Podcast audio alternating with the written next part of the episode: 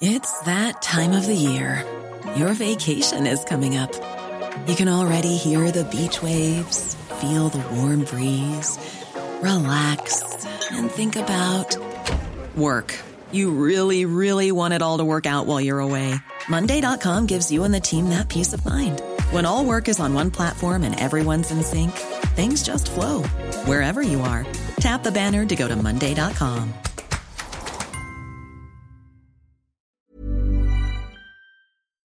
Tous pas vous. Bonsoir à tous, très heureux de vous retrouver dans Ça se dispute, votre rendez-vous euh, du week-end à 19h avec ce soir. On ne les présente plus. Julien Drey, bonsoir Julien. Bonsoir. En face de vous ce soir, Geoffroy Lejeune. Bonsoir mon cher Geoffroy. bonsoir Julien. Dans un instant, on va se poser la question, le gouvernement peut-il tomber avec la motion de censure demain? Mais tout de suite, le rappel des titres. On retrouve Isabelle Piboulot. La grève contre la réforme des retraites se durcit dans les raffineries. La CGT a annoncé la mise à l'arrêt de la plus grande raffinerie du pays. Il s'agit du site Total Énergie de Gonfreville-Lorcher, c'est en Seine-Maritime. Cette mise à l'arrêt prendra plusieurs jours et ne devrait pas provoquer de pénurie de carburant immédiate dans les stations-service du pays. Un hommage a été rendu aujourd'hui à Paris à Federico Martin Aramburu. Le rassemblement a eu lieu en fin de matinée dans le 6e arrondissement de la capitale. Une plaque de marbre sera implantée sur le boulevard Saint-Germain. L'ancien rugbyman argentin a été tué par balle il y a exactement un an après une altercation dans un bar. Les deux principaux suspects sont deux militants assimilés à l'extrême droite. Ils ont été mis en examen pour assassinat et écroués. Vladimir Poutine s'est rendu cette nuit à Mariupol, une ville ukrainienne du Donbass dévastée par les bombardements. Il s'agit de sa première visite dans une zone conquise depuis le début de la guerre. Selon des images diffusées par la télévision publique russe, Vladimir Poutine a notamment consulté un rapport sur les travaux de reconstruction de cette ville portuaire. Merci euh, Mathieu Devez. Prochain point sur l'actualité, ce sera euh, à 19h30. Le gouvernement peut-il tomber? On se pose la question dans un instant. Euh, mais avant ces images, vous allez voir ces images en direct du côté de la place des Halles. C'est à Paris. Vous le voyez, un nouveau rassemblement qui s'est formé ce soir à 18h pour protester contre le passage en force du gouvernement contre la réforme des retraites. Nos équipes sont sur place, bien évidemment. Nous suivons en direct les événements avec notre reporter sur place, Augustin Donadieu. Augustin Donadieu qui interviendra, bien évidemment, s'il y a des heures, des tensions comme on a, on a pu le vivre d'ailleurs jeudi soir et vendredi soir. Là encore, on va y revenir autour de ce plateau. Mais avant, demain, Journée décisive donc pour le gouvernement, le débat sur les motions de censure. Je vous le rappelle, deux motions de censure déposées, l'une par le Rassemblement national, elle a très peu de chances, voire aucune chance d'aboutir, l'autre en revanche déposée par les centristes du groupe Lyotte. Et cette fois, cela peut être serré puisque le RN et la NUPES vont signer cette motion de censure. La clé, elle reste donc dans les mains des républicains pour faire tomber le gouvernement. On va écouter Gabriel Attal à ce propos. Lui n'y croit pas. Écoutez-le. Si euh, la motion de censure est adoptée, le gouvernement euh, tombe. Mhm. Euh, mais moi, je, ne- je- évidemment, je ne souhaite pas, mais je ne crois pas euh, qu'une motion de censure pourra être adoptée. Euh, pourquoi? Parce que ce serait ajouter du chaos au chaos et que je n'imagine pas qu'une majorité de députés souhaite aller dans ce sens. Mhm. Et parce que c'est quoi la majorité alternative ou le projet alternatif? Alors, je vous pose la question cash, messieurs. Euh, le gouvernement, est-ce que demain, il peut tomber, selon vous, Geoffroy Lejeune et puis Julien Drey? Euh, bah oui. Veux dire, c'est possible. C'est, non mais enfin, il faut regarder les choses froidement. C'est possible. Malheureusement, je n'ai aucune, euh, aucune idée de la manière dont ça va se terminer. Mais ce qui est sûr et certain déjà ce soir à l'heure où on parle, c'est que euh, on va vivre euh, au minimum, on vit au minimum une crise politique, même si les, les, les responsables du gouvernement veulent, euh, veulent euh, un peu euh, affaiblir ce, son caractère. Et, et moi, pour moi, je pense que c'est plus que ça. C'est une crise de régime. C'est-à-dire, je pense qu'on est dans un moment politique où, si on le prend sur les, les, sur la durée, sur les dernières années, un moment politique où on voit que nos institutions ne permettent plus de juguler euh, ce qui est en train de se passer dans le pays. Je pense que c'est grave et, ça ressemble, vous savez, à ces crises qui nous ont obligés à changer de système. Et, je vais, je, j'anticipe euh, la, joie de Julien Drey qui tout de suite va vouloir mettre à bas la Ve République parce que voilà, mais en fait, on peut être d'accord sur le diagnostic et pas sur les solutions. Je n'ai pas les mêmes solutions que vous. En revanche, je pense qu'on est dans un moment comme ça. Julien Drey, le gouvernement, il peut tomber. Il reste, euh, il faudrait 30 voix des, des républicains. Non, ça joue à 27 voix. 27 voix. Il faut que 27 républicains, en, en fonction des, des- des- des annonces qui ont été faites, il faut 27 républicains, et vraisemblablement, il, euh, on est déjà presque à la moitié. d'après les informations qui circulent euh, sur le net, députés républicains qui sont en train de, de changer d'avis. Vous en avez encore un il y a une heure qui vient d'annoncer que finalement, tout bien réfléchi. voilà. Donc ça va jouer jusqu'à la dernière minute. Le gouvernement a été en plus très très très maladroit. C'est même très désagréable. Euh, parce qu'il a fait croire que c'était que c'était les républicains qui quémandaient de l'argent pour mmh. voter euh, euh, pour pas voter la censure. En l'effet, est inverse. C'est-à-dire que c'est eux qui, en permanence, depuis maintenant 3-4 jours, démarchent député républicain par député républicain en lui proposant monts et merveilles s'il ne vote pas la censure. Voilà. Et euh, je pense que ça a énervé dans la journée. J'ai eu quelques échos d'amis qui me disaient que ça a énervé plusieurs députés républicains qui disaient mais ils pensent qu'on est quoi Qu'on est, euh, est de la piétaille à vendre, etc. Bon, donc demain, d'abord, il va y avoir le débat. Hein. N'oubliez pas que la motion de censure, c'est d'abord un débat. Hein, mhm. Avant, il va y avoir un débat euh, qui risque là aussi euh, d'être tendu. Un vote à main levée, on rappelle aussi. Non, c'est-à-dire vous, c'est pas main levée. C'est pas main levée. Vous allez mettre votre boule dans une urne. vous avez une votre bulletin, votre petite fiche, vous allez la mettre, vous montez à la tribune, mettez. Donc il euh, n'y a pas de, y a pas de, de vote secret, quoi. Hein, dire, voilà.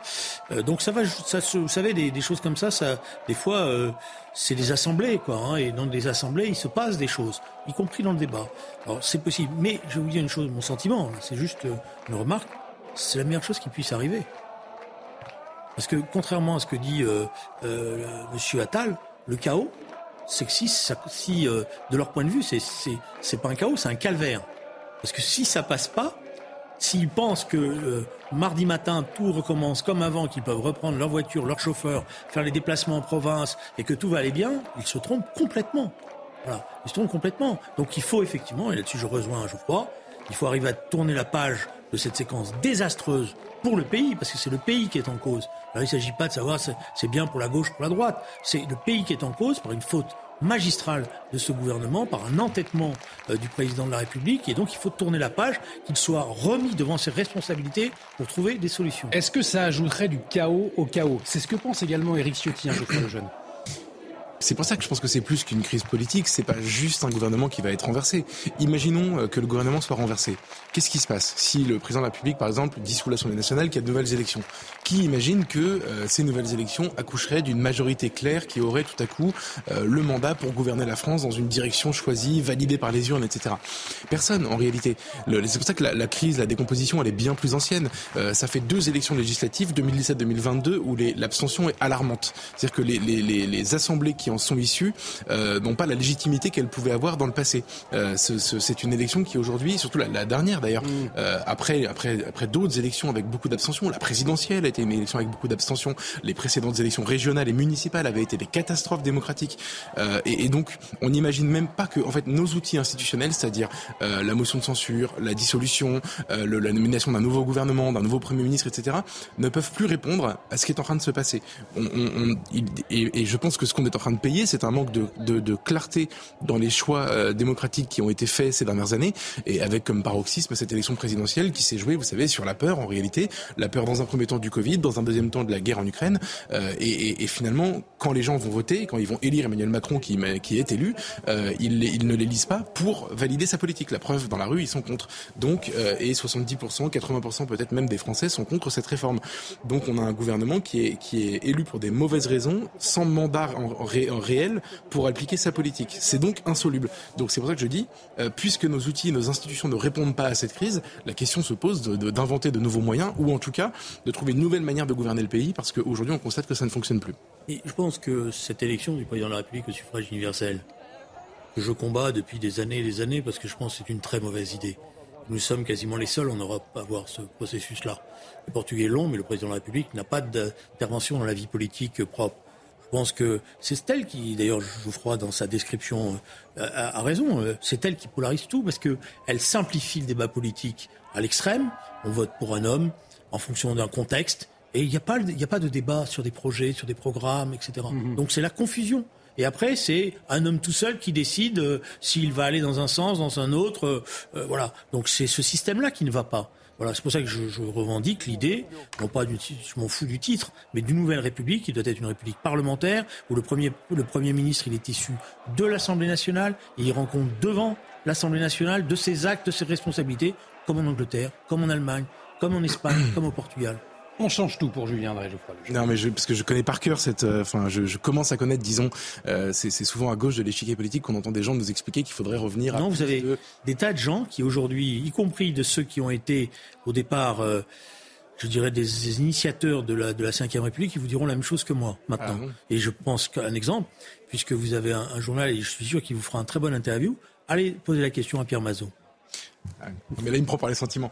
Euh, non, ce que je voulais dire, moi, c'est, enfin, j'essaie de répondre à l'argument souvent mm. venu de la gauche, souvent, parfois d'autres, mais souvent venu de la gauche, euh, sur le fait qu'on irait mieux si on était dans une république parlementaire, etc. Je pense qu'on a déjà essayé et que ça a produit le même chaos. C'est-à-dire que j'appelle ça la quatrième république ou la troisième d'ailleurs, avec des gouvernements qui étaient donc des, systèmes ultra parlementaires. La troisième, elle était plus stable que la quatrième. Hein. La troisième, elle a duré 130 ans. Pour, se mettre d'accord, prenons la quatrième.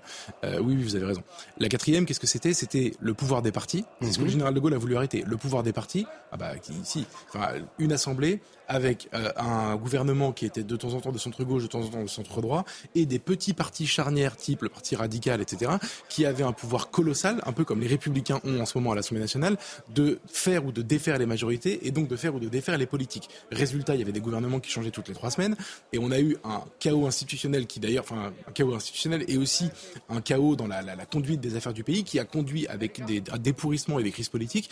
Et quand le général de Gaulle décide de mettre fin à ce système et de fonder la Ve République, il le fait justement pour, pour la stabilité. Moi, je pense, mais c'est un point de vue plus à droite que celui de Julien Drey, euh, je pense euh, que ce qui a tué la Ve République, c'est l'affaiblissement. Euh, Alors comment vous expliquez que des régimes parlementaires, comme le régime anglais, comme le régime allemand, comme le régime espagnol, comme le régime portugais, comme soit plus stable que notre régime. Je l'explique parce que c'est l'Angleterre, l'Espagne, l'Allemagne, le Portugal. Et donc, non, mais ce sont d'autres cultures. Il faut bien prendre ça en compte. Je pense, si vous voulez, que pourquoi il y a cette spécificité française? Parce que le général de Gaulle comprend que nous sommes encore, en réalité, un peuple, euh, enfin une monarchie, au fond, et il invente la monarchie présidentielle. Et ben, je pense que c'est ça. Et donc cette figure que, que vous combattez de, de, du chef de l'État tout puissant, qui aurait un rapport direct avec le peuple, etc. Au fond, c'est le roi. C'est juste que le. le mais justement, mais la monarchie, ça marche plus. Le, le bah, ça marche plus. L'Angleterre. On, on, va revenir. On, on, va revenir sur cette échéance à, à, plus court terme. Demain, la motion de censure. Elle est là pour représenter le pays. Enfin, mais c'est pas elle qui anime la vie politique. vous, vous, répondez, Geoffroy. On fera un, un détour sur place. Allez-y. Quand elle meurt, la reine de l'Angleterre entière est dans la rue. C'est ça que je veux dire. D'accord, mais, mais ça, on peut avoir un système moi, je vous donne, moi, mon modèle de constitution, je, vous l'ai dit, pour moi, c'est la constitution portugaise. Et on n'est pas, qui seul, mais si, c'est pas parce qu'on n'est pas. Non, on n'est pas portugais. Ça veut rien dire, ça, on n'est pas portugais. non, mais si, on a des histoires différentes. Mais non, mais ils ont, ils ont, oh non, au contraire, ils ont une histoire. Ils ont une culture politique qui est sur le fond aujourd'hui assez similaire à la nôtre dans sa structuration. Voilà, euh, c'est un modèle. Il y a un président de la République, il est élu au suffrage universel, il est le gardien des institutions, et puis il y a une majorité parlementaire qui est issue d'un scrutin proportionnel, euh, maîtrisé, et il y a un équilibre qui se fait. Dans la quatrième, la, la vérité. C'est censé être le, la France aussi. La, la, vérité de la quatrième, c'est que elle est face à une instabilité, liée, une instabilité qui est liée à la difficulté qu'elle a à traiter la question de la décolonisation et la guerre d'Algérie. Et elle est traversée par ça. Et le général de Gaulle, il arrive au pouvoir pas pour mettre fin à la quatrième, il arrive pour mettre fin pour essayer d'apporter une solution à la guerre d'Algérie. Je suis d'accord avec vous, mais c'est un moyen, les institutions sont un moyen.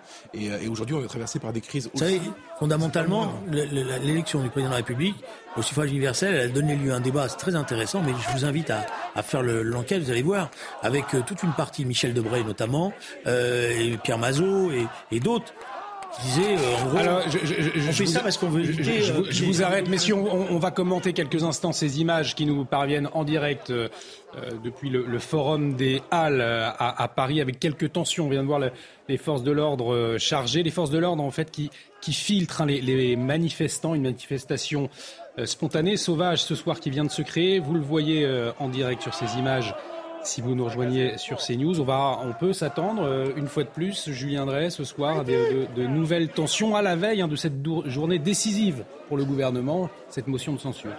Alors, d'abord, oui, on peut s'attendre, effectivement, parce qu'il y a de la colère. Et deuxièmement, il, y a quelque chose qui s'est passé hier soir qui n'est pas bien.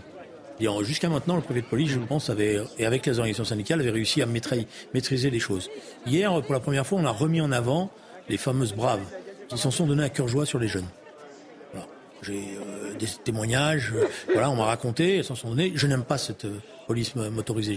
on l'avait dissoute à juste titre après la mort de Malik Ousekine, c'est M. Castaner qui l'a reconstruite. C'est pas son honneur, c'est pas son actif. Et vous avez des, forces de, des forces de l'ordre là qui sont plus maîtrisées, comme le sont des bataillons de gendarmes, des bataillons de CRS qui ont une expérience. Et là, vous avez, malheureusement hier, il y a eu beaucoup de témoignages, d'ailleurs des arrestations qui ont eu à rien, de, des dizaines et dizaines d'interpellations, et puis demain on libère les, les jeunes parce qu'il n'y a rien. Il y a, voilà, donc il faut faire attention, parce qu'on est en train de créer des éléments d'une tension. Et, et, et, en même temps, cette, cette intervention rapide des, des forces de l'ordre, je crois les jeunes, euh, elle a permis aussi de maîtriser la situation rapidement, on peut le reconnaître. Hein, non, les CRS et les gendarmes mobiles, ils sont capables de le faire, mm. et ils le font. Alors il y a des, des, des, tensions, mais ils ont une certaine expérience. Euh, excusez-moi, mais quand vous venez, on prend une caméra et on va voir l'intervention de ces fameux braves, je suis sûr que beaucoup d'entre nous diront oh, c'est pas terrible, terrible. Alors Geoffroy Lejeune, je vous donne la, parole tout de suite. On va juste aller retrouver Augustin euh, Donadieu en direct sur place au, Forum des Halles à Paris. Donc euh, Augustin, racontez-nous quelle est l'atmosphère sur place. On a vu une, une charge hein, il y a quelques instants de la gendarmerie mobile, des forces de l'ordre sur place. Euh, quelle est l'atmosphère, Augustin? L'atmosphère pour le moment est, très calme. Pourquoi? Parce qu'en fait, ce groupe s'était donné rendez-vous à 18h ici à Châtelet-Léal, en plein cœur de la capitale. Il y a eu du retard dans, la, dans ce rassemblement finalement. Au bout de 19h, tout le monde semblait être présent et ce groupe euh, qui initialement voulait manifester au niveau des Halles a pris la direction euh, du, de rues adjacentes euh, de, de Châtelet-Léal et finalement se sont retrouvés bloqués par les forces de l'ordre. Au bout de cette rue, les forces de l'ordre leur ont bloqué l'accès et ces mêmes forces de l'ordre leur ont bloqué l'accès euh, à l'arrière, c'est-à-dire qu'ils ne pouvaient pas non plus euh, faire marche arrière. Et donc ce groupe est maintenant nassé à l'intérieur de, de cette rue. Des barrières ont été installées. Peut-être que d'ici quelques minutes, ces personnes vont devoir être fouillées pour pouvoir euh, quitter la rue dans laquelle ils se sont engouffrés il y a maintenant à peu près un quart d'heure, 20 minutes. Mais cette agitation, ces chants qui sont scandés par ce groupe ont attiré effectivement d'autres manifestants. Alors le secteur est, est, bouclé par la Brave, les gendarmes, les CRS, donc de la police. C'est un, un, secteur qui pour le moment est, est, est bouclé avec des, des, passants et des clients de restaurants qui sont un petit peu éberlués par ce qui se passe autour d'eux, puisque tout ça s'est fait euh, de, de, manière euh, très surprise. Euh, ces jeunes, ces manifestants ont répondu à un appel effectivement sur les réseaux sociaux, appel lancé il y a quelques heures, quelques jours maintenant. La topologie de, de ces personnes est différente par rapport à hier, puisqu'il y a des jeunes, mais également des personnes un peu plus âgées, des manifestants que l'on peut retrouver dans les cortèges syndicaux. voilà. Mais pour le moment, la situation est, figé avec ce groupe qui reste bloqué dans cette rue que vous voyez euh, à l'image. Et ces euh, forces de l'ordre qui vont probablement devoir les fouiller pour euh, qu'ils puissent sortir de cette rue. Merci beaucoup, Augustin. Vous intervenez hein, quand la situation l'exige. Augustin Donadieu en direct du Forum des Halles à Paris. Geoffroy Lejeune. Je vous ai coupé tout à l'heure, on parlait de, de, des interventions de, des forces de l'ordre jeudi soir, vendredi soir, samedi soir également. Des interventions rapides qui ont permis finalement que les incidents ne se prolongent pas hein, toute la nuit je pense que si on a un débat sur le maintien de l'ordre et sur le rôle des braves ou des, forces de police sur le terrain, on, on, ne peut pas en tirer de conclusion euh, politique. Je pense pas. Je veux dire, je veux bien qu'on rentre dans le détail, etc. Moi, je vais répondre à Julien sur les braves, par exemple. J'en connais les braves, j'en connais des, des personnellement euh, qui m'expliquent leur quotidien, leur manière de, rôle de fréquentation. Et franchement. et, euh, et, je relève même plus. Et, euh, et non, mais justement, qui, qui, en fait justement racontent ce qu'ils vivent. Et moi, je connais des CRS et des gendarmes mobiles. Et moi aussi, je connais des CRS et des gendarmes mobiles. Mais bon, je plaisantais. Je, je plaisantais. dire, Julien, c'est que ils sont en première ligne, c'est super compliqué, ils se font aussi agresser, etc. C'est super dur de tirer des conclusions de ce qui se passe. Je pense qu'ils font leur boulot de manière admirable et on pourrait avoir à la limite un débat sur l'utilisation par le politique des forces de police. Ça, c'est autre chose. Pendant les Gilets jaunes, je pense que c'était manifestement ça le problème. Et à ce moment-là, la responsabilité revient aux politiques. Mais en, fait, je pense qu'au fond, si on parle de ça pour traiter ce qui se passe dans la rue en ce moment, on se trompe. Moi, je vais, partir dans, dans l'autre sens. Euh, il y a une violence dans la société. Il y a des oppositions il y a toujours eu et il y aura toujours des oppositions fortes dans la société. Il y a une tendance à la violence chez l'être humain euh, et à la violence politique chez une partie des, des, êtres humains, contre laquelle on ne pourra jamais rien faire, sauf la canaliser.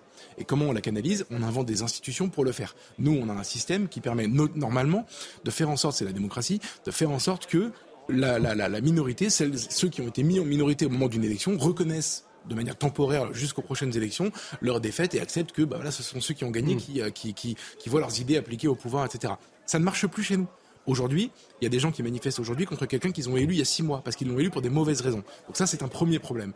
Ensuite, on a des institutions qui, normalement, permettent de, d'exprimer et de canaliser à nouveau euh, cette violence, qui sont, par exemple, l'Assemblée nationale. Et pendant très longtemps, on avait des oppositions farouches. Julien, vous étiez un des principaux, un des, un des parlementaires qui, qui incarnait ce, ce combat à l'Assemblée nationale, des oppositions farouches entre gens qui, par ailleurs, se respectaient. Une opposition idéologique, mais en fait, vous pouviez euh, discuter, boire des verres ensemble à la buvette éventuellement, euh, avoir des vraies oppositions, mais, mais, mais mais elles étaient civilisées en réalité. Mmh. Aujourd'hui, qu'est-ce qu'on a? On a une jungle à l'Assemblée nationale, une forme de ZAD, comme la, selon la promesse de la Nupes, euh, avec des gens qui se hurlent dessus, mais qui ne, mais, mais, mais comme il n'y a pas de vote à la fin, parce que l'équilibre des forces ne permet plus au gouvernement de faire passer ces textes, eh ben, on empêche cette opposition légitime euh, entre des gens qui ne sont pas d'accord de s'exprimer. Donc elle se retrouve, mais inévitablement, dans la rue. Et moi, c'est ça que je trouve inquiétant en ce moment, c'est que finalement, vous n'avez plus d'autres moyens quand vous n'êtes pas d'accord avec ce qui est en train de se faire. En tout cas, ayant épuisé tous les précédents recours, beaucoup de monde se retrouve dans la rue pour exprimer de la violence. Julien, avant de répondre, effectivement, ça, fait écho à ce qui s'est passé cette nuit. Euh, il y a plusieurs permanences, notamment celle du président des Républicains, Éric Ciotti, à Nice, qui a, été euh. D'autres permanences d'élus de la majorité également euh, visées. À, Nice, dans la permanence d'Éric Ciotti, on pouvait voir des vitrines en morceaux et l'inscription la motion ou le pavé, une pression claire. Hein. Euh, avant de voter euh, la motion. Éric Ciotti, alors lui, on voit les, images à l'antenne, il vise clairement la France insoumise. Hein. Il rappelle le comportement, ce que vient de faire Geoffroy euh, le jeune, Julien, des députés insoumis à l'Assemblée nationale. Il dit ces nervis représentent un danger absolu pour notre démocratie. C'est ce qu'affirme Éric Ciotti. Alors est-ce que finalement la zadisation de l'hémicycle, eh bien, par les insoumis, elle ne légitime pas cette violence dans la rue à laquelle on insiste? Non mais si vous voulez, je suis d'accord avec euh, ce que dit Geoffroy. La question des, forces de l'ordre, on ne va pas faire un débat euh, technique. C'est le pouvoir politique qui les utilise, c'est le pouvoir politique qui les dirige, c'est le pouvoir politique qui les instrumentalise à un moment donné ou à un autre. Maintenant, il y a des corps sur, les, sur lesquels on peut s'appuyer parce qu'on sait qu'ils ont une expérience et une maîtrise des situations et qu'ils ne vont pas se livrer à des débordements. il y en a d'autres qu'on maîtrise moins bien, y compris parce que la forme d'organisation de ces corps pousse au contact. Voilà. Et c'est le cas des braves. Mais je ferme la parenthèse et c'est pour ça qu'on les avait euh, supprimés à l'époque à juste titre. Bien. Euh, maintenant, on est dans un moment de tension énorme, effectivement, euh, et, c'est compréhensible parce que euh, cette tension, elle vient du fait qu'il y a un pays qui est contre cette réforme, et qui a le sentiment que de toute manière, euh, quoi qu'il dise, quoi qu'il fasse, on lui appliquera la réforme. Et donc c'est ça l'attention. Alors après, sur Monsieur Ciotti qui va, euh, moi je condamne toute agression contre un parlementaire. J'ai aucun état d'âme à le faire. Hmm. Et je lui apporte et j'apporte à chacun d'entre eux la solidarité qu'on peut leur apporter. Et je comprends que des fois, ça doit être très pénible d'être, euh, je dirais, assiégé, parce que c'est ça, par des mails, par des, des... Mais, mais je leur dis aussi, tirez-en aussi un certain nombre de conséquences. Quand on est, quand on est un député, on n'est pas le député d'un parti, on n'est pas le député d'une. on est d'abord et avant tout le député de la République. Hmm. Qu'est-ce que c'est que l'Assemblée nationale? C'est le peuple dans son assemblée. Qu'est-ce qui doit vous guider quand vous votez? C'est pas ce que c'est pas ce que le chef de parti vous a dit, c'est l'intérêt général du pays. C'est ça que vous devez avoir en tête. Alors vous avez des convictions. alors je me permets, de, je, me permets de vous couper sur la, question du, maintien de l'ordre. Je vous donne la parole ensuite, Geoffroy, puisque le général Bertrand Cavalier euh, qui nous regarde euh, m'envoie un, message justement, général Bertrand Cavalier, général de gendarmerie euh, pour les téléspectateurs qui ne le connaisseraient pas, qui intervient de temps à autre sur, sur CNews, qui a commandé le centre d'entraînement national des forces de gendarmerie. Donc c'est vraiment le spécialiste de, de, ce domaine en France. Et il écrit plus que jamais, la réponse dans le domaine du maintien de l'ordre doit être proportionnée. Tout excès dans l'emploi de la force sera exploité par les acteurs de la déstabilisation, amis même que le contexte est très sensible. Euh, et surtout engager en priorité les professionnels du maintien de l'ordre, gendarmes mobiles et CRS. Je lui ai pas, il a raison, mais je lui ai pas téléphoné avant. Hein. Non, mais, voilà. Mais je... que le conseil de ce, et Julien Drey a raison, me dit-il à l'instant. Mais euh, son, conseil, son conseil s'applique aux donneurs d'ordre, pas, pas, aux bras. Évidemment. Mais, le problème, c'est pas le policier. Le policier, si vous le mettez dans un contexte, écoutez, franchement, faut être honnête, euh, il est dans un contexte où il voit des gens en face de lui avec euh, des pavés, avec peut-être des cocktails Molotov, avec euh, des, des, des, actes violents. Il va, je, ne sais pas le problème. Le problème, c'est justement de le protéger contre la réaction humaine, naturelle. Euh, qu'on peut avoir dans ce genre de situation. Donc de pas l'envoyer n'importe comment. Voilà. Et c'est pour ça que, vous savez, l'histoire des Braves, c'est ça, ça, c'est un débat assez important quand on, quand euh, c'est le euh, Jox qui, avait, qui les avait dissoutes. Euh, il, avait, il en avait tiré un certain nombre de conséquences. Et d'ailleurs, la plupart, euh, quand on les a recréés, je peux vous dire honnêtement qu'à l'intérieur de la préfecture de police de Paris, beaucoup de responsables du maintien de l'ordre n'étaient pas d'accord hmm. avec cela et ils ont considéré que c'était une erreur. Voilà. Et alors, pourquoi on les a fait? Parce que c'était la même. Si vous voulez, c'est toujours la même chose. On, va écouter Geoffroy Lejeune également. Je, viendrai vous, vous, répondre, euh, Geoffroy, sur cette question du, du maintien de l'ordre, euh, peut-être, avant de, de, parler. Cette... Moi, je veux bien répondre sur ce type, parce qu'on était, on était là-dessus. On, était là-dessus. Honnêtement, sur le maintien de l'ordre, je, suis d'accord. Mm. Euh, je dis juste qu'on a un exemple de maintien de l'ordre qui a dégénéré en 2018 avec les Gilets jaunes.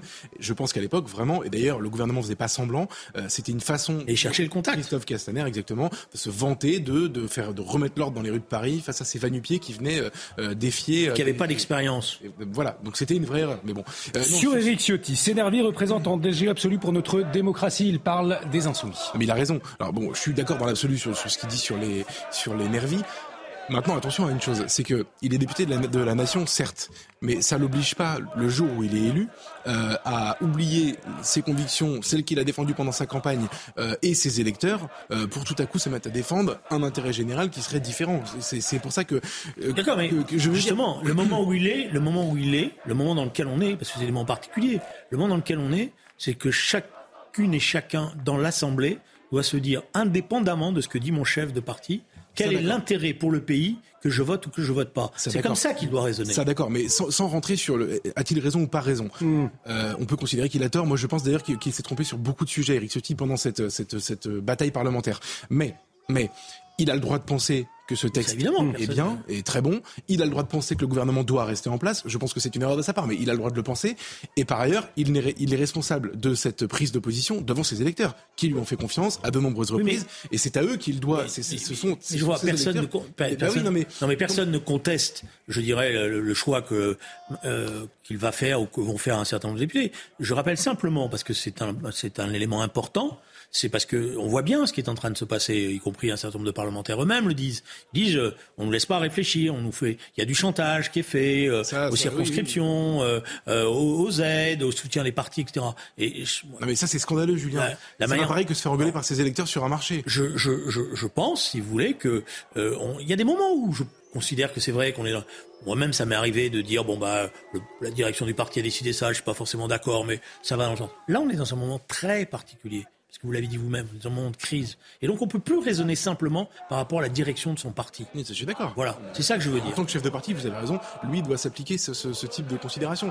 Mais c'est juste que Xavier Bertrand avait une, une expression pour dire que quand il était euh, sur les marchés dans sa région dans le Nord, il était à portée de baffe des gens. Mm. Euh, moi je trouve ça très sain de se mettre, d'écouter ce que les gens ont à dire et de s'en imprégner, etc. Maintenant, euh, quelqu'un qui est élu, il doit des comptes toutes les, tous les cinq ans, dans le cas d'un député, à ses électeurs, et c'est tout. il a raison de, de, de, de s'indigner d'avoir été tagué. Enfin, ça, je sais mais d'accord, oui. le problème n'est pas l'agression. Pas de problème, on est d'accord, c'est évident. Et en plus, je pense que ça dessert la cause, voilà, euh, parce que ça permet effectivement à un certain euh, nombre de, de, de, personnes de dire, voyez, la violence, euh, de se présenter comme des martyrs, etc. C'est une bêtise infantile. maintenant, je, je, je voulais juste attirer l'attention sur le moment dans lequel on est, parce que vous avez raison et vous le décrivez parfaitement c'est un moment particulier parce que nous sommes dans une crise. Mm. On sommes vraiment dans une crise politique. On n'est pas, c'est pas quelque chose qui va passer, c'est pas quelque chose. Il y a des moments où il y a eu des tensions, mais on savait qu'on allait sortir par l'eau, voilà, d'une manière ou d'une autre. Là, c'est très très difficile. Et d'ailleurs, tous les observateurs politiques euh, avec qui je peux parler et qui regardent la situation sont tous inquiets. Geoffroy Lejeune, euh, on reste euh, donc sur ces images en, direct. Vous les vivez euh, si vous nous rejoignez sur CNews en direct du Forum des Halles à Paris. Un nouveau rassemblement encore ce dimanche soir, un rassemblement spontané, un rassemblement euh, sauvage pour le moment qui se déroule dans le calme, alors qu'il y a eu, vous avez pu le suivre là encore sur CNews, des tensions jeudi soir, vendredi soir, samedi soir. Je vous propose justement d'écouter Jean-Luc Mélenchon euh, sur les, dernières tensions. Et pour lui, eh bien, on est loin de mai 68. Écoutez. Évidemment qu'aucun d'entre nous euh, ne peut approuver l'attaque d'une permanence parlementaire, qu'on y jette des pierres ou autre chose. Mais si vous ne voulez pas la violence, voici ce qu'il y a à dire. Si vous ne voulez pas la violence, acceptez la démocratie.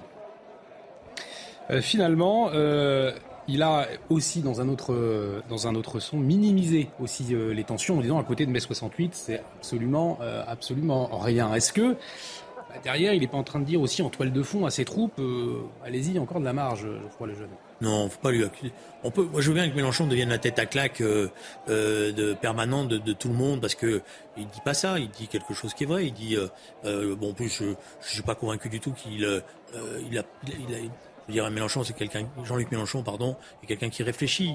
Et il sait bien que parfois le désordre peut produire l'inverse de ce qu'il pouvait escompter. on, attention à ça. On, va peut-être avoir un, autre son sur, sur mai 68 euh, euh, où il s'est exprimé également, mais Geoffroy Lejeune, donc je, vous posais la question. Est-ce que il n'y a pas, on en parlait tout à l'heure, on l'évoquait, euh, une volonté aussi du, côté des insoumis d'attiser un petit peu ces tensions.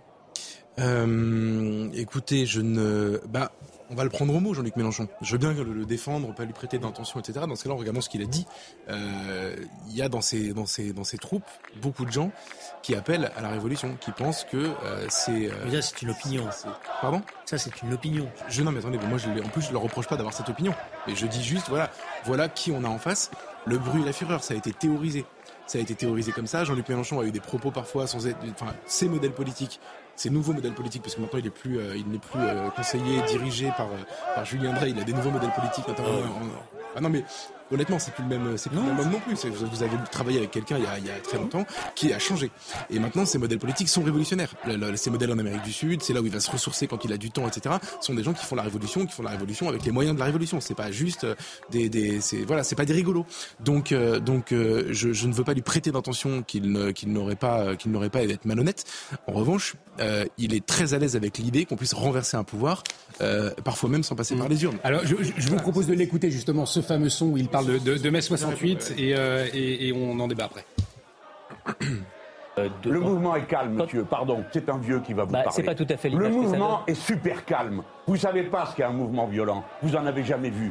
Vous avez pas vu 1968 les gens coupaient les arbres, brûlaient les bagnoles, jetaient depuis les fenêtres tout ce qu'il y avait dans la maison. Vous n'avez pas vu euh, les charges des bisontins aux alentours de l'usine LIP lorsqu'elle fut occupée.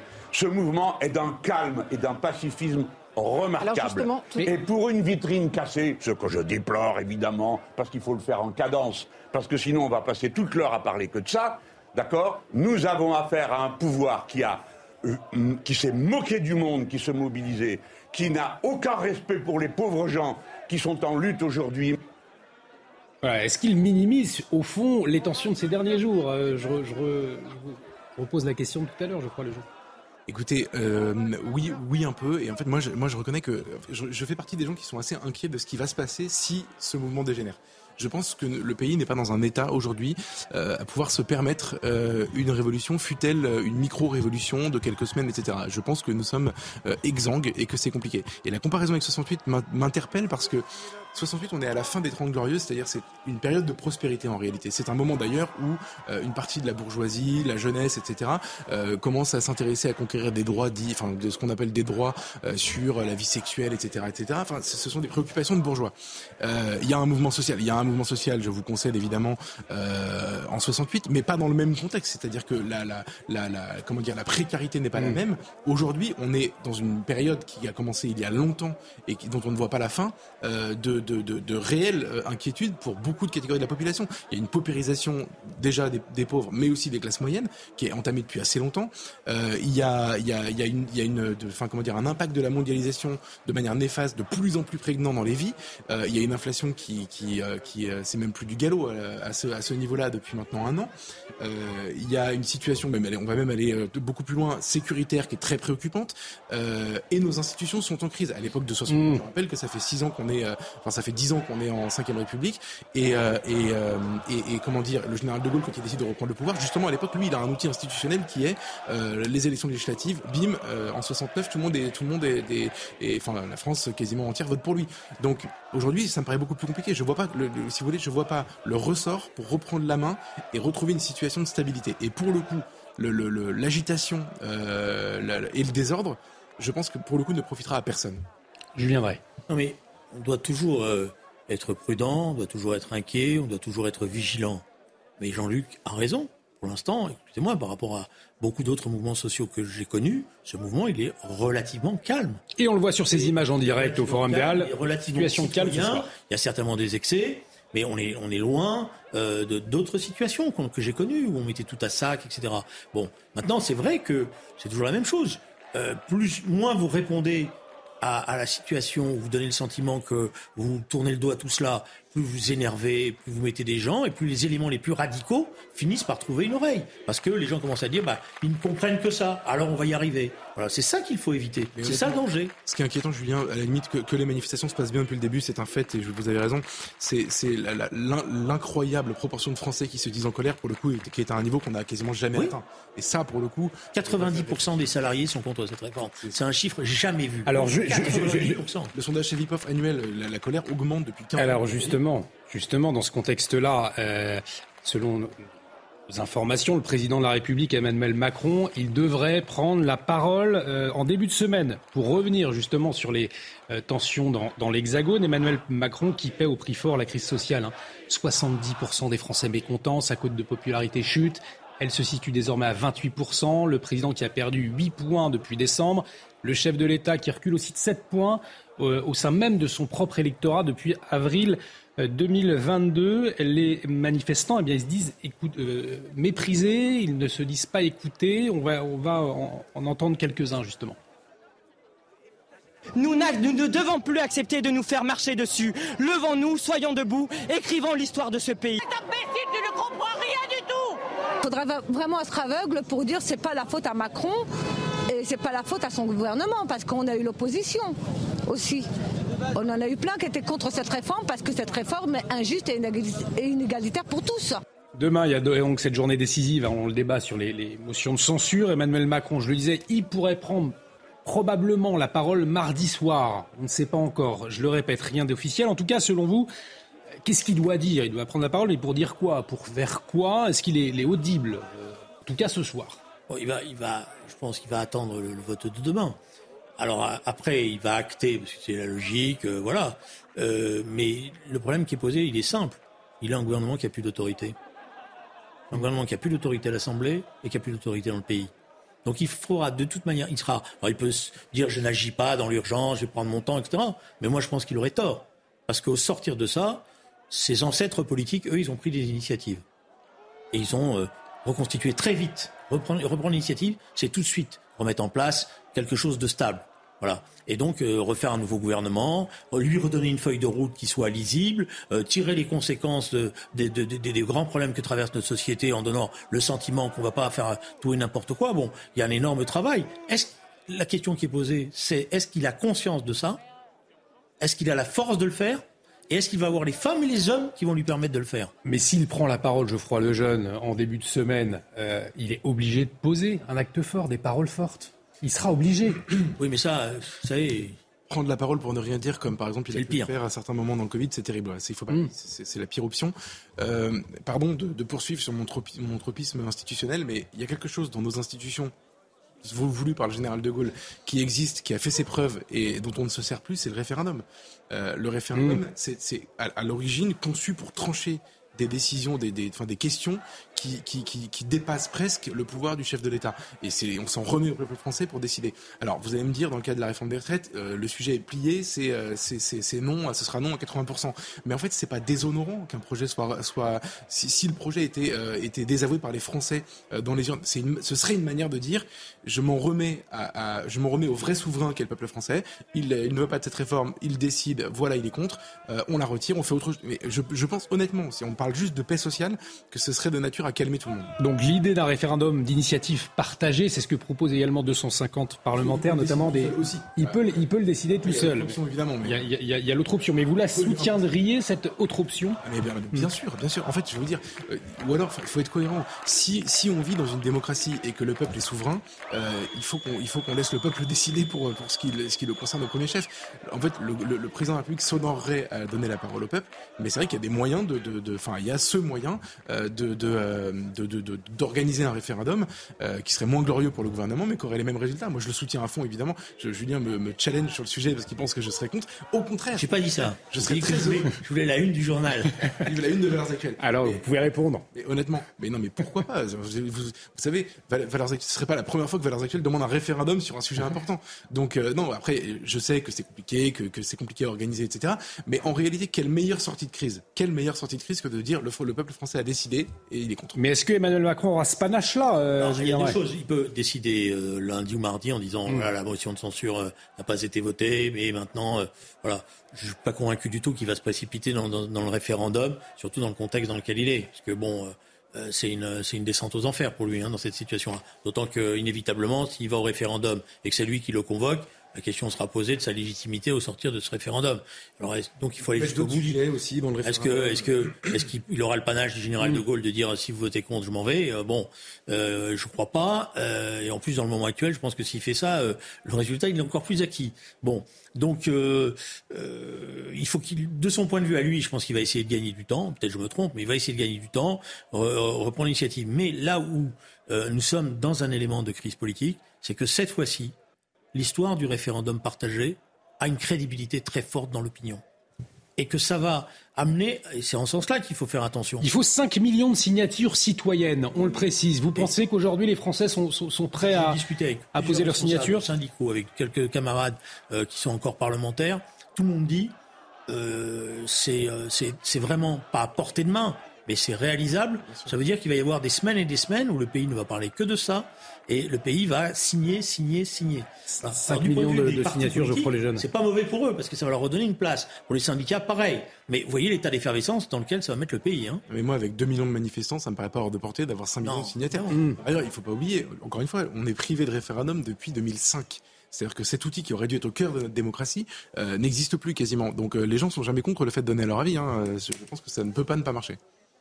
En tout cas, dans la forme, qu'est-ce que vous attendez d'Emmanuel Macron s'il prend la parole? Est-ce qu'il doit faire Est-ce qu'il doit, il doit parler à la télévision devant les Français? La dernière fois qu'il s'est adressé aux Français, c'était pour les, les, les vœux. Est-ce qu'il doit s'exprimer euh, via la, la, presse quotidienne régionale? Est-ce qu'il doit écrire une lettre? Qu'est-ce que vous, vous attenduriez Vous connaissez la formule l'erreur est humaine, persévérer est diabolique. Alors je l'ai dit en français, parce que mon latin n'est pas très bon. Euh, je peux le faire en latin si vous voulez. Euh, mais je pense que s'il allait jusqu'au bout, il devrait dire voilà, la censure n'a pas été votée. Mais en l'état actuel des choses, cette réforme n'est pas la bonne réforme au regard des résistances qu'elle a. Donc je vais reprendre le travail à zéro.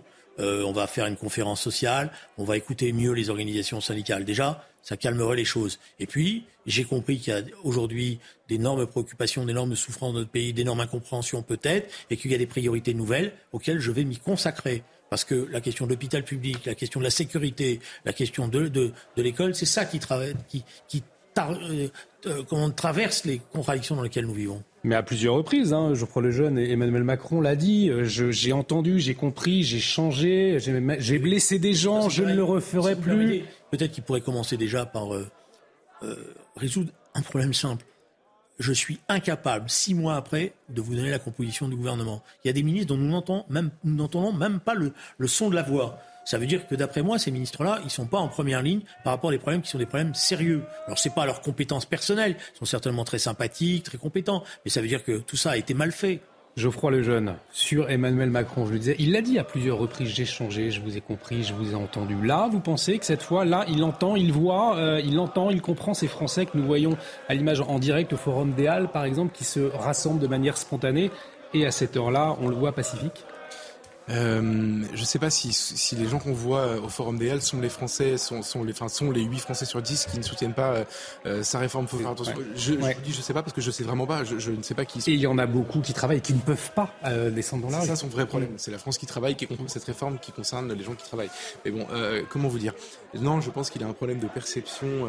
il a un problème de perception de, de de la France qui souffre en règle générale. Je ne le dis pas pour utiliser un grand mot, mais parce que euh, les Gilets jaunes, c'était la même chose. En fait, c'était une, population plutôt active plutôt, plutôt pas métropolitaine. Euh, et c'est c'est pas son c'est pas son monde, c'est pas spécialement son électorat. Et euh, et, euh, et, à l'époque, j'avais trouvé, si vous voulez, que la, les, les, réponses, parce qu'il y avait eu de multiples réponses pendant de nombreux mois apportées aux gilets jaunes, étaient vraiment systématiquement déconnectées. C'est-à-dire que la première fois qu'il s'exprime euh, quand les gens sont sur les ronds-points en faisant des manifestations tout aussi pacifiques que les manifestations d'aujourd'hui, euh, il fait une conférence sur l'écologie et il nous annonce le, le, le, renouvelable à tout va. Alors que les gens s'étaient se, se, levés initialement contre une taxe sur l'essence qui allait exactement dans le sens inverse, enfin dans, le même sens que sa politique qu'il annonce. Euh, ensuite, euh, il, la deuxième fois qu'il s'adresse à eux, euh, c'est pour leur promettre euh, une, euh, pensant que c'était une crise de pouvoir d'achat, promettre une prime défiscalisable à la fin de l'année et je sais plus 13 milliards d'euros, je crois, qu'il avait mis sur la table. Et j'ai trouvé que c'était une crainte existentielle qui était exprimée par de très nombreux Français, une très grande majorité des Français, à laquelle on répondait par du pouvoir d'achat. J'avais presque trouvé ça, enfin, que par du pouvoir d'achat. J'avais presque trouvé ça un peu méprisant. En fait, je pense que c'était une incompréhension énorme. Aujourd'hui, les mêmes mots, je pense, euh, produisent les mêmes les mêmes euh, réflexes de, la part d'Emmanuel Macron. Je pense qu'il ne comprend pas ces gens. Euh, et, après, et, donc c'est très compliqué de leur apporter une bonne réponse. Moi, je pense que, si vous me permettez, je pense que la clé maintenant pour lui, c'est la suspension de l'application de la réforme tant qu'il ne, s'il ne prononce pas, vous savez, il y a des mots difficiles à prononcer quand on est chef d'État, mais il faut les prononcer à un moment donné. si je ne sais pas quels sont ses conseillers en communication et qu'il a autour de lui, mais le bon conseiller en communication, c'est celui qui lui dit Monsieur le Président, à un moment donné, il faut en tirer les conséquences. Sauf que, de, selon Le Monde, à plusieurs proches du, du président de la République rapportent qu'il n'a aucun scrupule, aucun regret. Alors, il ne voulait pas du 49-3, mais, mais euh, pas de scrupule. Le président de la République rapporte des choses, mais à un moment donné où celui qui a, qui a en responsabilité de conseiller, il doit lui dire les choses en face, pas simplement lui dire ce qui fait plaisir. Et donc, le, le conseil qu'on peut lui donner, j'espère que ces conseillers qui regardent la télévision vont nous entendre, euh, je dis bien nous entendre, le mot qu'il faut prononcer aujourd'hui, c'est la suspension de l'application de cette réforme, quel que soit le résultat de la motion de censure. Si ça, tel n'est pas le cas, la France va rentrer dans une crise qui va être durable, profonde et dont on ne sait pas quelle sera l'issue. C'est ça ou il y a d'autres solutions? La seule clé, c'est de suspendre cette, euh, cette réforme des retraites, Geoffroy Lejeune? Mettons-nous une seconde dans la tête d'Emmanuel Macron. Il a été élu puis réélu assez largement les deux fois. Ensuite, son électorat, sa base électorale, soutient plutôt cette réforme. Euh, plutôt, bah si. Oui, oui, bah, encore, et encore, et encore. Non, mais en fait, il Elle s'effrite de jour en jour. Oui, bien sûr, mais il a mis la main sur le pactole, qui, qui sont les retraités, qui sont les gens qui soutiennent le plus la réforme. Alors, ils sont pas concernés, vous allez me dire. Mmh. ce sont eux qui votent le plus. Mmh. C'est vraiment le pactole électoral. Mmh. Et ce sont les électeurs d'Emmanuel Macron. Euh, donc, euh, donc, euh, qu'est-ce qui aujourd'hui le déstabilise? À part ce qui se passe dans la rue, à part l'unité du pays, à part la, la, la, gouvernabilité de ce pays, etc. Pour les quatre ans qui lui restent, il n'a pas de raison de changer de cap. En réalité. Oui, parce que ce qui va monter. Et attendez. Pardon? Terminé, Geoffroy. Non, non, mais allez-y. Allez ce qui va monter, si, s'il ne fait pas ça, c'est Macron démission. Vous verrez, vous verrez que bon, je souhaite pas. Hein. Alors moi j'allais vous dire, j'ai beaucoup souhaité Hollande démission, c'est pas arrivé. mais parce que si, parce que Hollande il n'aurait pas fait ça. Il a, des, il, a fait certaines, il y a des fautes, mais il n'aurait pas euh, persisté comme ça, etc. Le, ce qui va monter, qui va s'installer et qui va devenir, c'est pour ça que ça va être un calvaire. Vous savez, ils ont donné des consignes au ministre de ne pas sortir. Parce qu'ils disent, à chaque fois qu'il y a un déplacement ministériel, les préfets disent, nous, on ne sait plus comment faire. Oui, effectivement, le Gérald Darmanin a, a, dit euh, aux ministres, aux, aux, députés de ne pas sortir pour ne pas recevoir de tomates, hein, d'ailleurs, Geoffroy voilà. Jeune. En tout cas... Mais c'est pas, je veux dire, je suis pas, moi, je, je suis pas en train de vous dire ce que je souhaite ou pas, c'est pas, pas le problème. La, la logique parce que dans ces mouvements sociaux, il y a malgré tout, qu'on le veuille ou non, une logique, une, une mécanique qui se met en mouvement. La mécanique, c'est il, euh, il, parle après la motion de censure en disant ça y est, c'est passé, et donc maintenant on passe à autre chose, mais je vais m'attaquer, etc. Les gens vont dire non, non, non, la réforme, tu la gardes? Ah, tu la gardes? Ah bah nous, on continue le combat. Geoffroy Lejeune, donc la clé, elle est dans la prise de parole ou non d'Emmanuel Macron dans les prochains jours je continue à me mettre dans la tête d'Emmanuel Macron, puisqu'on n'est pas là pour le faire, donc euh, je remplace. Non, mais euh, il euh, y, y, a, cette hantise aussi de devenir un roi fainéant, d'avoir une présidence à la Chirac ou à la François Hollande à la fin. Euh, François Hollande, il a essayé, justement, c'est le reproche qu'on peut lui faire, c'est d'avoir fait cette loi travail n'importe comment à la fin. Oui, c'est vrai, vous avez raison. Euh, mais, mais donc d'avoir un, quinquennat qui s'arrête cette semaine et, et, plus aucune légitimité pour gouverner et pour, pour réformer quoi que ce soit. Et objectivement, on, peut, on ne peut que le comprendre. C'est-à-dire qu'en fait, le, mais... le drame d'Emmanuel Macron, c'est qu'il arrive à contre-temps.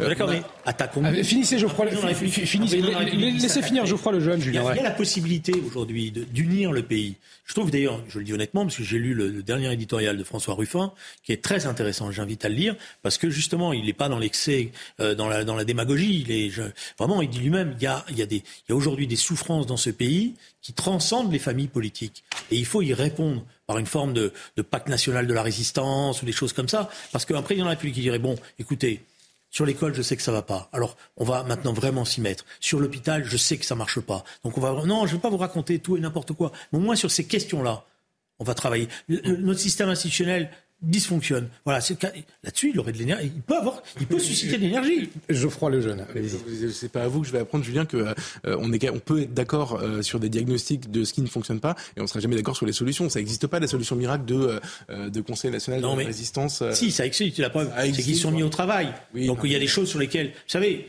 moi j'ai fait, fait beaucoup de débats politiques. Allez-y, allez-y, Geoffroy Lejeune il y a des majorités. Laissez, laissez parler Julien Drey, Geoffroy Lejeune, allez-y. Honnêtement, vous et moi, on peut se mettre d'accord sur le fait que l'hôpital ça fonctionne pas et sur le fait que l'école ça fonctionne pas. Par contre, je vous garantis qu'au moment où on commence à parler des solutions, ah bah si, euh, moi, la, la, diviser par 10 les effectifs, euh, la, la, suradministration de l'hôpital pour qu'il y ait... Ah mais ça, moi, pourquoi je pensais que je vais être en désaccord avec ça Alors ça, Moi, je suis pour qu'il y ait plus de soignants et moins... Mais non, mais je suis pour qu'il y ait plus de soignants et moins d'ARS, vous voyez? Il est 19h47, euh, si vous nous rejoignez en direct sur CNews, vous voyez ces images en direct du Forum des À Paris. Nouveau rassemblement euh, spontané euh, contre euh, le passage en force du gouvernement pour adopter la réforme des retraites. Un rassemblement à la veille d'une journée décisive pour le gouvernement, puisqu'il y a ces fameux débats sur les motions de censure. Et voyez ce qu'en dit Bruno Le Maire, le ministre de l'économie, monsieur, cette motion de censure est une hypocrisie. vous allez le voir à l'antenne, je prends sa citation. Mathilde Panot, Marine Le Pen et Charles de Coursion, alliés pour faire tomber le gouvernement et constituer une majorité alternative. Il parle d'un attelage clownesque, pour autant un attelage clownesque qui pourrait faire éventuellement tomber le, gouvernement, je crois, le jeune.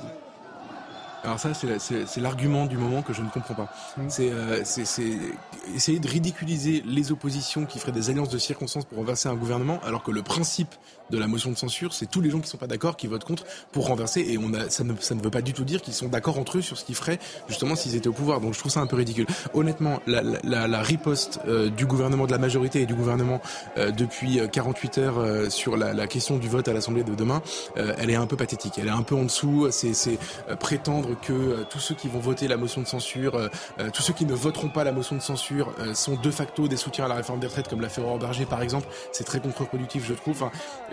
C'est amusant parce que moi, de, je les sentais quand je discutais avec certains d'entre eux plutôt tranquilles au début de cette de cette réforme. C'est plus le cas. Ah, plus du tout. Hmm. quand je vois les réactions euh, publiques, euh, ils, ils, sont en train de perdre pied. Des gens intelligents comme Bruno Le Maire commencent à dire n'importe quoi.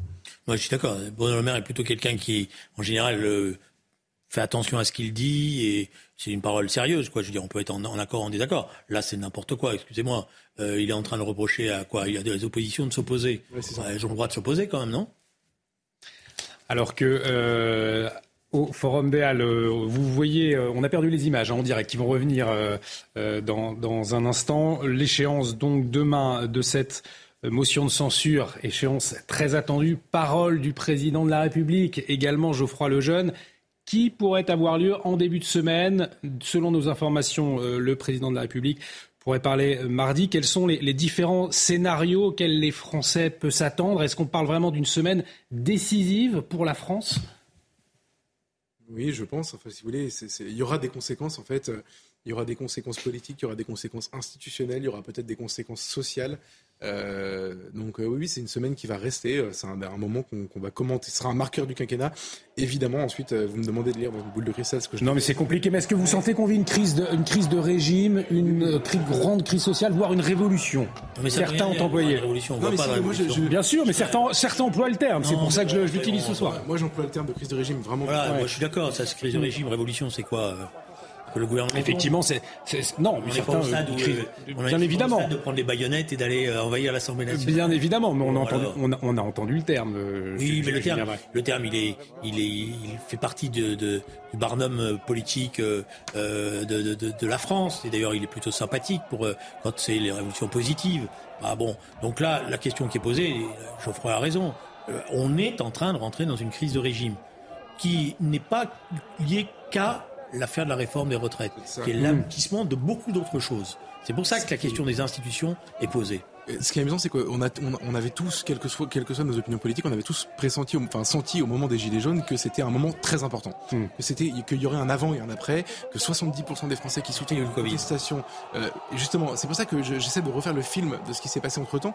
70% des Français qui soutiennent une contestation, y compris quand elle devient violente au moment de l'Arc de Triomphe, etc. Le chiffre de soutien ne faiblit pas. Les gens, les gens se disaient bien qu'il ne fallait pas regarder ça parce que c'était pas l'essentiel. L'essentiel, c'était les ronds-points du 17 novembre, etc.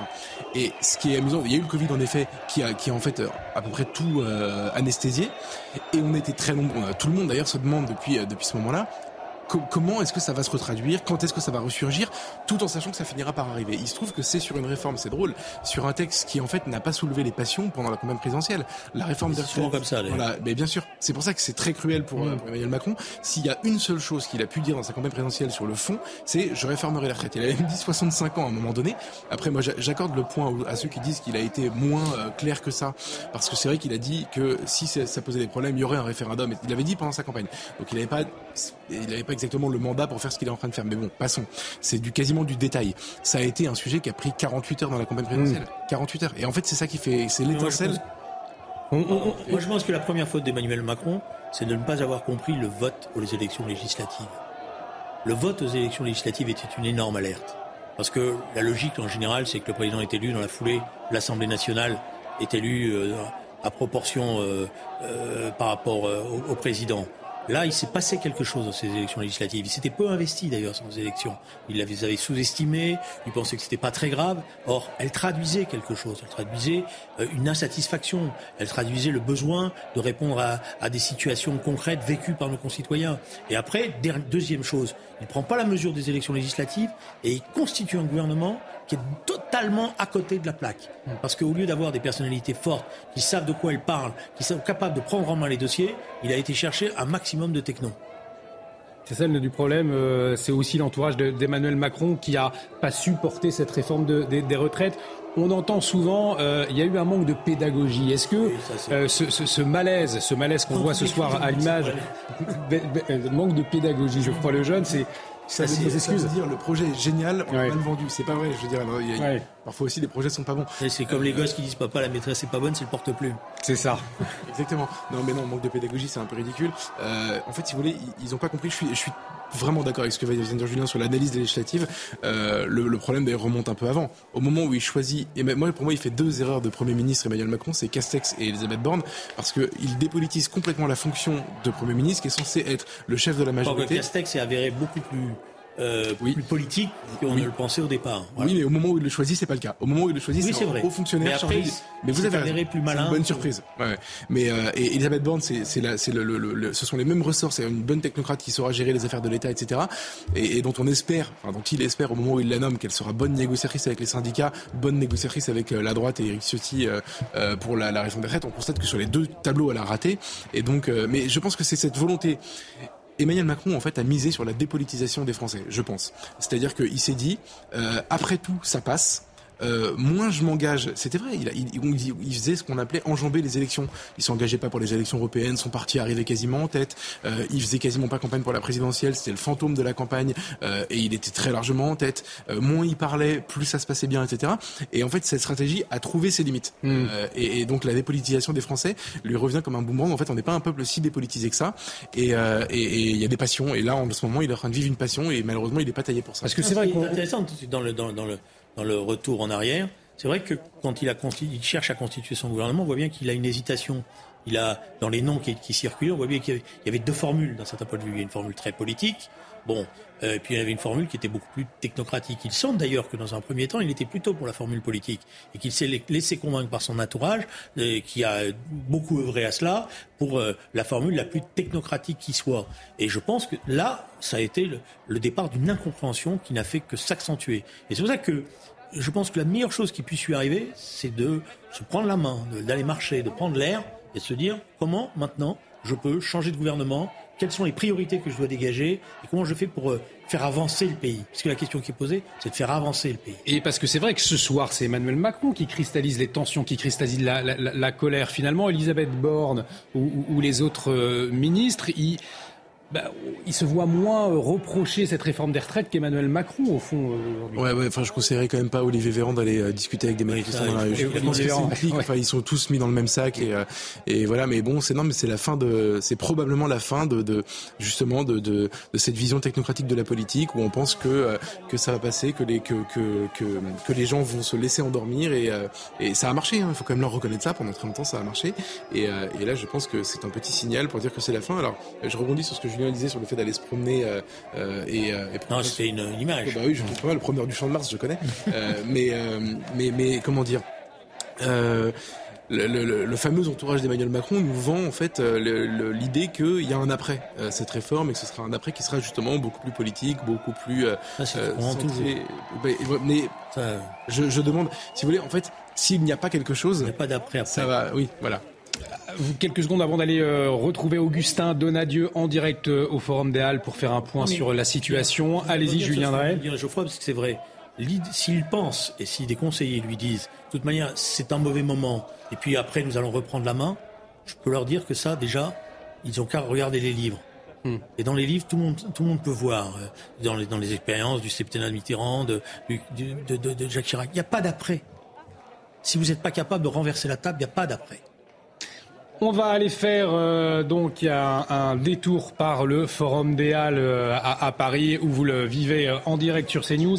Un rassemblement spontané, un rassemblement sauvage a, eu lieu à partir de, de 18h. Nous le vivons en direct. Nous continuons à vivre en direct ces événements en direct sur CNews. Augustin Donadieu, dites-nous quelle est l'atmosphère à Paris au Forum des Halles?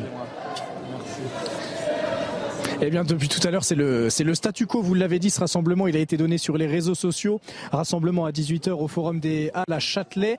Euh, rassemblement qui a pris du retard, hein, puisque les, les, les, personnes, le groupe s'est formé aux alentours de 19h et ce groupe a décidé de faire une manifestation sauvage. C'est ce qu'il scandait tout à l'heure euh, après 19h. Euh, et ils ont décidé de quitter cette, ces, ces, halles de Châtelet pour emprunter les rues adjacentes. Mais à ce moment-là, ils se sont fait bloquer par les forces de l'ordre. Et vous le voyez, ce groupe, il est sur ses images en direct sur CNews. Il a emprunté euh, cette route adjacente et au bout de celle-ci, des forces de l'ordre la bloquaient.